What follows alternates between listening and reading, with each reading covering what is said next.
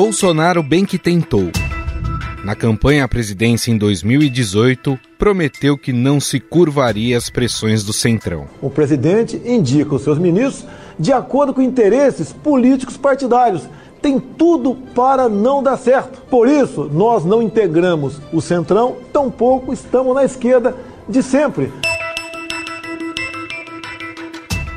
Mas não demorou muito tempo para morder a língua. Depois de eleito, Bolsonaro logo teve que estreitar os laços com essa ala para conseguir apoio no Congresso. Eu sou do Centrão. Eu fui do PP metade do meu tempo. Fui do PTB, né? fui do então PFL, é, rotulado Centrão como algo pejorativo, algo danoso à nação. Não tem nada a ver. Eu nasci de lá. A aliança se provou eficaz para o governo. Bolsonaro conseguiu vitórias importantes, como a privatização da Eletrobras e o Auxílio Brasil. E os cerca de 130 pedidos de impeachment contra Bolsonaro foram engavetados por Arthur Lira, presidente da Câmara e um dos líderes do Centrão. Mas agora, em ano eleitoral, qual é a importância desse apoio na campanha à reeleição? Para entender a força política do Centrão, é preciso compreender que o grupo não tem nada de homogêneo. Boa parte dos parlamentares é do chamado baixo clero, de onde saiu Bolsonaro, por exemplo. Sem querer, nós descobrimos ano passado esse kit dentro do armário e nós retiramos esse kit e apresentamos para a sociedade. Aqui, por exemplo, que não foi tocado nesse assunto ainda, diz aqui da distribuição de livros didáticos né, com a temática diversidade sexual para o público infanto-juvenil. O objetivo desses políticos é conseguir recursos para distribuir benesses em seus territórios eleitorais. Não são políticos unidos por uma ideologia definida, mas pelos interesses dentro do arranjo político. Os que mais indicaram emendas de relator são o senador Márcio Bitar, do União Brasil, que confirmou o envio de mais de 460 milhões de reais para municípios do Acre. Depois aparece a senadora Eliane Nogueira, do PP do Piauí, que é mãe e suplente do ministro da Casa Civil, Ciro Nogueira. Ela indicou quase 400 milhões em apenas seis meses de mandato. Geralmente, quem faz a intermediação entre o grupo e a presidência da República são seus líderes. Esse sim, com força política em seus domicílios eleitorais. É o caso do ministro da Casa Civil, Ciro Nogueira, do PP. Nogueira vem de uma longa linhagem de políticos do Piauí. O governador do Piauí tem se acostumado a mentir e a tentar enganar o nosso povo. Pare com isso, pare de tentar enganar as pessoas.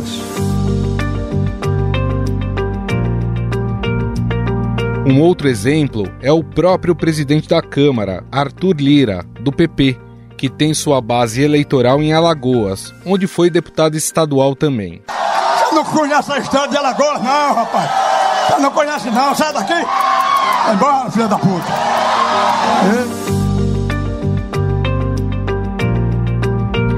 Esse que você ouviu é Benedito Lira, pai de Arthur Lira, atual prefeito de Barra de São Miguel, em Alagoas, ao tentar expulsar uma pessoa de um evento com Bolsonaro. Outro velho cacique do Centrão é o presidente do partido de Bolsonaro, Valdemar da Costa Neto, do PL. Seu território eleitoral é a cidade de Mogi das Cruzes, em São Paulo. Valdemar da Costa Neto já foi condenado mensalão, está citado, citado não, está bastante avançado as citações dele no tocante à Lava Jato, não haverá, da minha parte, qualquer negociação com um presidente de partido, seja quem for, visando cargos no futuro. Isso não existe. Laureado dos prêmios Rolex de empreendedorismo de 2021, o biólogo brasileiro Luiz Rocha tem descoberto novas espécies de peixe no Oceano Índico. Entenda essa história incrível no podcast Astronauta do Oceano Profundo, aqui no canal do Estadão Notícias. Nos bastidores da pré-campanha, Bolsonaro tem desagradado alguns desses partidos aliados. Políticos do Centrão reprovam a insistência do presidente em atacar sem provas o sistema eleitoral brasileiro e os ministros do Supremo. Eu fui eleito nesse sistema durante seis eleições e não posso dizer que esse sistema não funciona. O sistema é confiável. Arthur Lira, que você acabou de ouvir, chegou a dizer a pessoas próximas que se Bolsonaro insistir neste tipo de discurso, não terá chances de vencer a eleição. A escolha do vice na chapa de Bolsonaro é outro assunto que gera discordância entre os aliados. Recentemente, o presidente oficializou o general Braga Neto como escolhido. E é uma pessoa que vai, é uma pessoa que vai ajudar em muito o Brasil aqui é, nos próximos anos. Essa chapa pegou alguns aliados de surpresa. O presidente do PL, Valdemar Costa Neto, por exemplo, soube da decisão por meio da imprensa. O Centrão aceitou a escolha de Bolsonaro, mas meio a contragosto. Membros da campanha dizem não enxergar em Braga Neto alguém que vá atrair votos. Então a pergunta que fica é: esses líderes do Centrão, que têm força política em nichos eleitorais, podem influenciar em uma eleição presidencial? Até onde vai esse poder de virar ou conquistar um voto? Sobre o assunto, converso agora com Graziela Testa, doutora em ciência política e professora da Fundação Getúlio Vargas. Tudo bem, professora? Tudo bem, como vão? Tudo certo. Bom, eu vou começar por essa primeira pergunta, né? O Centrão é um grupo de muita força política no Congresso e no governo.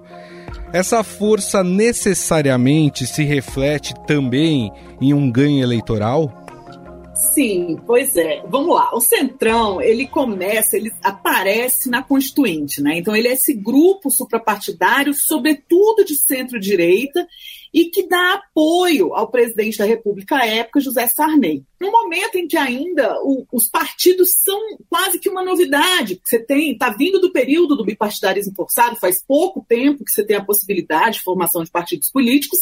Então é uma, um grupo de pessoas que se define mais por um comportamento do que por um viés ideológico. E esse é o maior recurso disponível para o Centrão porque ele consegue caminhar para o lado que é mais interessante. Normalmente, o lado que mais é interessante é o lado que detém recurso, que é o uhum. governo. Né? Então, o Centrão é esse grupo que é sempre governo. E porque ele está sempre muito próximo do recurso, ele tende a conseguir transformar isso em voto. Então, a, a força do Centrão está nesse acesso ao que alguns chamam do poder da caneta. Né? Eles estão sempre muito próximos do poder. E isso facilita a possibilidade de reeleição. Muitos deles também vêm de tradições políticas muito longas, né? Já foram por muito tempo eles ou mesmo suas famílias já foram governantes ou enfim parlamentares estaduais, municipais de seus municípios.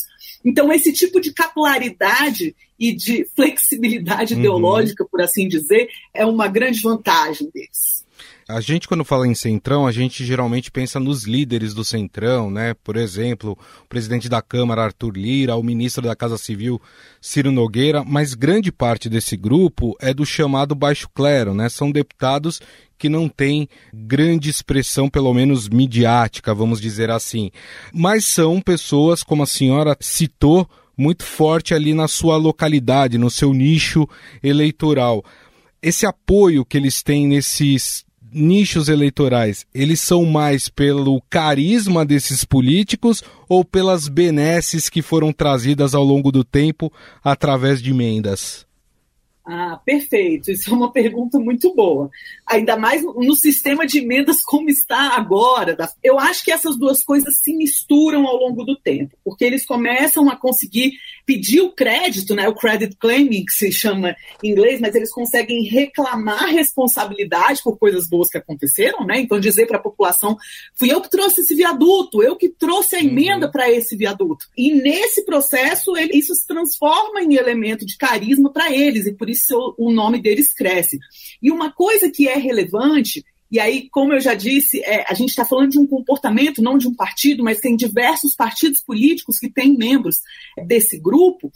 eles são muito capilarizados pelo Brasil. Né? Então, a coisa mais difícil para um partido político no Brasil é conseguir sair da arena das grandes cidades para conseguir ter voto e ter acesso eleitoral em cidades menores e no campo. E a grande vantagem desses parlamentares, você colocou muito bem, muitos deles têm pouca expressão nacional ou pouca capacidade de atuação, mesmo dentro dos seus partidos, né, são entendidos como baixo clero, eles têm acesso a um eleitorado que muitas vezes não é atingido pelo critério, pelo viés ideológico dos partidos.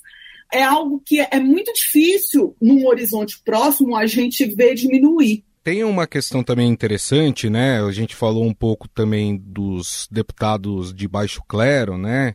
Mas a gente tem que lembrar também dos líderes do Centrão, né? Esse sim tem uma força política muito maior. E vou citar de novo Arthur Lira, em Alagoas, Ciro Nogueira no Piauí. No entanto, a gente olha as pesquisas eleitorais para a presidência da República, esses dois, claro, apoiando o atual presidente Jair Bolsonaro, e a gente não consegue refletir essa força que eles têm nesses estados que ela está sendo transferida para o presidente Bolsonaro. Né? O exemplo do Nordeste é bem claro em relação a isso. A senhora acredita que esse quadro pode mudar um pouco ou esses líderes do Centrão possam conquistar votos a favor de Bolsonaro quando as campanhas estiverem nas ruas?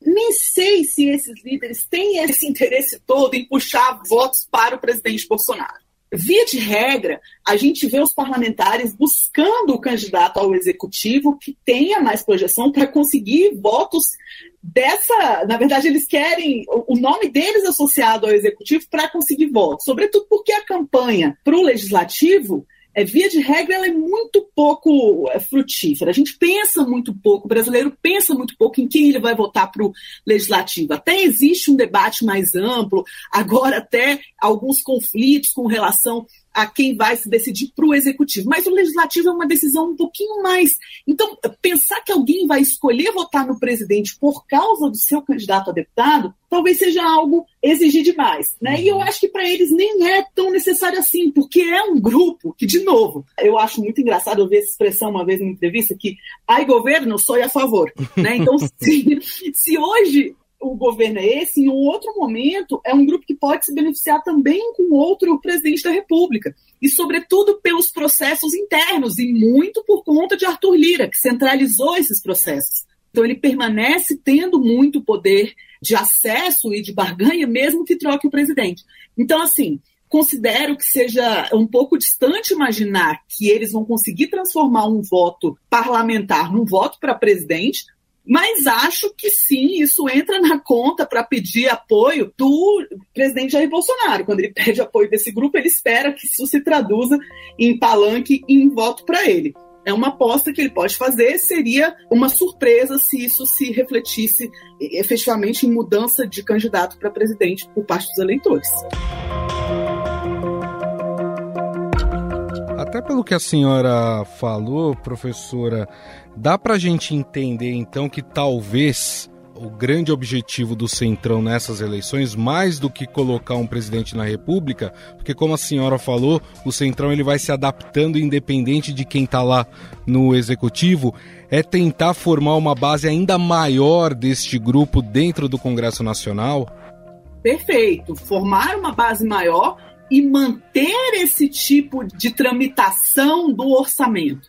Se eles conseguirem manter, não só o orçamento, a gente teve outras modificações regimentais que foram consequência da pandemia, que centralizaram muito os processos decisórios e, portanto, é, botaram muito poder na mão do presidente da mesa da Câmara dos Deputados. E porque ele tem muito poder e, via de regra, o centrão é maioria, de toda forma você tem uma grande quantidade de prerrogativas por parte desse grupo. E eu acredito que é, nos bastidores haja uma negociação para eles tentarem manter isso que foi conquistado. Vai ser muito difícil a gente conseguir pensar em mudar essa regra do orçamento secreto daqui em diante, né? Por conta justamente desse grupo que se beneficia é, do, dos resultados dessa regra. Se isso acontecer, né, inclusive o presidente da Câmara, Arthur Lira, já declarou que um dos objetivos na eleição é fazer esse grupo crescer. Dá para a gente falar que o tal do semipresidencialismo vai se concretizar, mesmo não sendo o regime oficial? Semipresidencialismo, inclusive, que está sendo discutido na Câmara, por um, Câmara dos Deputados por um grupo de trabalho designado por Arthur Lira sem nenhum critério partidário e nenhum critério que reza o regimento a própria instituição do grupo de trabalho é algo muito escabroso, é algo que seria impensável em outros momentos, porque o próprio presidente precisa estar submetido a um conjunto de regras. Não sei se dá para dizer que seria um semipresencialismo, mas seria algo nesse caminho, sim, de fortalecer um legislativo centralizado, porque você pode falar do fortalecimento do legislativo frente ao executivo sem essa alta centralização. Então, eu acho que mais do que se falar no caminho em direção ao semipresidencialismo, a gente está falando na centralização na figura do presidente no Congresso Nacional, certo? Isso é bem importante ficar. Por quê? Porque o presidente gosta de ganhar a legitimidade que seria do legislativo. Então, ele fala em semipresidencialismo porque agora o legislativo tem mais força. O legislativo não tem mais força, ele tem a mesma força que ele tinha antes, mas agora está centralizado na mão do presidente, não está mais dividido entre as bancadas e os partidos. E isso é problemático, sobretudo se a gente conseguir andar no sentido que a gente está andando, que é um sentido muito bom de reduzir o número de partidos e de fazer uma agregação de preferências no Congresso baseada em ideologia, em programa, e não mais em caso a caso e por conta da nossa alta fragmentação. Perfeito. A senhora disse lá na sua primeira resposta, né, quando estava falando sobre o Centrão, que não é um grupo ideológico, né? Você tem ali várias ramificações e vários deputados de várias linhas ideológicas, vamos dizer assim, independente do presidente que vencer as eleições, seja Lula, seja Bolsonaro, seja Ciro Gomes, enfim, não tem jeito, esse presidente vai ter que dialogar com esse grupo, vai ter que negociar com esse grupo, vai ter que liberar verbas para esse grupo. Esse tipo de política, ela ainda vai perpetuar Olha, o presidencialismo de coalizão ele é construído de uma forma que o presidente da República constrói o seu governo, constrói a sua maioria de apoio no Congresso por meio dos partidos políticos. Eu acho que na medida em que você criou essa hiperfragmentação, os partidos políticos não conseguiam mais agregar as preferências, quer dizer, o presidente não conseguia negociar com os partidos porque eles eram muitos. Né? Então, se essas novas regras eleitorais que a gente estabeleceu forem efetivas no sentido de diminuir o número de partidos, a tendência é que se consiga dar menos poder a um grupo suprapartidário, a um grupo que não tem nada a ver com partido político. Então, se a gente tiver menos partidos e partidos com mais relevância, o ideal é que o presidente da República consiga negociar com os partidos. E aí a gente se aproxima mais de obedecer à vontade do eleitor quando ele escolhe determinado candidato e determinado partido. A senhora citou as novas regras eleitorais. De alguma forma, existe a perspectiva que, de fato, elas retirem o poder desse grupo ou em algum momento esse grupo vai conseguir se fortalecer mesmo com novas regras impostas aí eleitorais? Olha, as regras, elas são incentivos, né? Como qualquer jogo, esporte que você imagine, você estabelece regras e depois as pessoas vão lidar com essas regras a partir de estratégias. Então, o que a gente pode esperar a partir de um conjunto novo de regras é o que a gente pode esperar, mas a infinidade de estratégias que acontecem em cima dessas regras é absolutamente impossível de você prever tudo. O que é possível se dizer é que o intuito da regra é esse, mas, por outro lado, é um grupo que vem se perpetuando há muito tempo e que, depois de muitas mudanças de regras, então eu não colocaria minha mão no fogo por isso. Mas, de novo, eu acho que o mais importante dessa conversa é que quando a gente está falando do Centrão, a gente está falando de um tipo de comportamento. Então, não é um grupo que se define pela sua ideologia ou pelo que apregoa, mas da forma que se comporta em relação ao governo, né? Então, que é sempre governo, Sim. e da sua flexibilidade ideológica. E eu acredito que isso, fatalmente, isso vai existir. Isso sempre vai existir na política. Mas se a gente conseguir premiar, a gente fazer regras que premiem as pessoas que tenham firmeza com suas ideologias e programas, a gente vai conseguir ver diminuir esse grupo. Mas isso é uma coisa que acontece paulatinamente, isso não vai acontecer de forma repentina. Esse é um fenômeno, professora, que acontece em outros países também, essa coisa de um grupo dentro do Congresso Nacional se juntar visando os mesmos objetivos? A gente tem enxergado, sobretudo em multipartidarismos, algumas questões de governabilidade que tem levado à necessidade de construir algumas coalizões esquisitas. Então, a gente teve o caso de Portugal com a geringonça, que você tinha o apoio de diversos partidos de diferentes ideologias a um mesmo chefe do executivo para uhum. conseguir realizar essa agenda. A mesma coisa a gente teve na Itália, né, há pouco tempo, que agora também caiu, mas você teve uma construção muito sui generis disso. A governabilidade, ela requer fazer parcerias com pessoas que não têm a mesma ideologia, a mesma orientação programática que você quando você está falando de multipartidarismos. Em bipartidarismo também pode ser problemático, né? Se o presidente da República nos Estados Unidos é de um partido e o Congresso é de outro, vai ser muito difícil ele aprovar a legislação e a governabilidade acontecer. Então esses dilemas, eles não são só nossos, eles têm a ver até com essas discrepâncias que existem na sociedade. Pensamos diferentes, elegemos pessoas diferentes e criamos muitos mecanismos de controle para que ninguém possa tudo, nem o presidente, nem o presidente da Câmara e nem o judiciário que seja. O processo é atravancado porque é para ser. Né, para ninguém poder muito e a gente conseguir manter um debate cívico algo organizado. Perfeito. Bom, nós conversamos com a doutora em ciência política e professora da FGV, Gab Graziela Testa, que gentilmente falou com a gente e a quem eu agradeço por mais essa entrevista. Muito obrigado, viu, professora? Muito obrigada.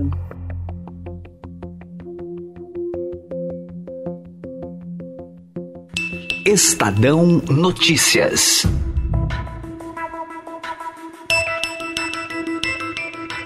O Estadão Notícias desta segunda-feira vai ficando por aqui. Contou com a apresentação minha, Gustavo Lopes.